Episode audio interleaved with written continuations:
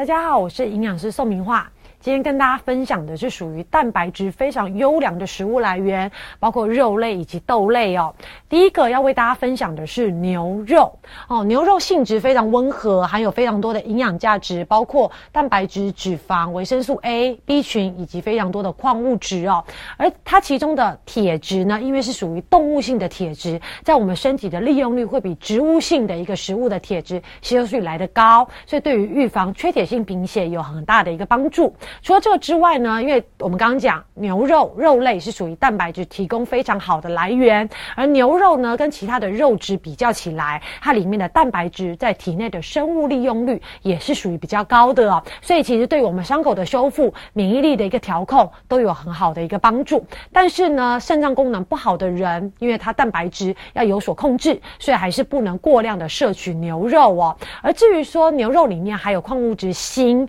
可以帮助我们强化我们的。免疫系统对于伤口的修复，还有我们的皮肤、指甲、头发的一个保护，也具有一定的一个帮助哦。但是还是要强调，牛肉里面它除了含有蛋白质之外，还有所谓的油脂，而且它的油脂最主要是属于饱和脂肪酸，所以对我们的心血管的负担是会稍微比较大一点的。而营养师推荐大家牛肉在烹煮上面的一些小技巧，记得以炒焖。煎的方式来保有原有的一个营养价值、口感，来避免我们牛肉吃起来过老的一个情况哦。而至于说讲到肉品呢，其实常常很多人会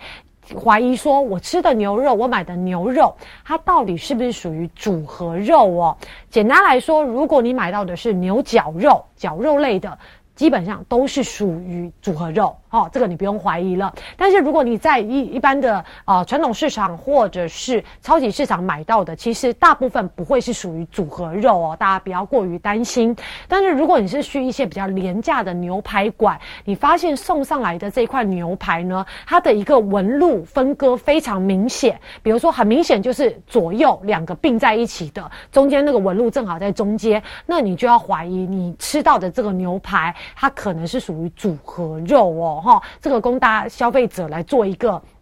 选择。所以再次强调，牛肉它本身的一个铁质以及蛋白质、氨基酸在我们体内的利用率是很高的，所以对于小朋友的一个正常的生长发育所需要的蛋白质以及糖类，牛肉都是非常好的一个。营养来源，但是针对老人家，可能已经有一些心血管或者是肥胖的一些对象，里面的饱和脂肪可能对于身体会是一大负担，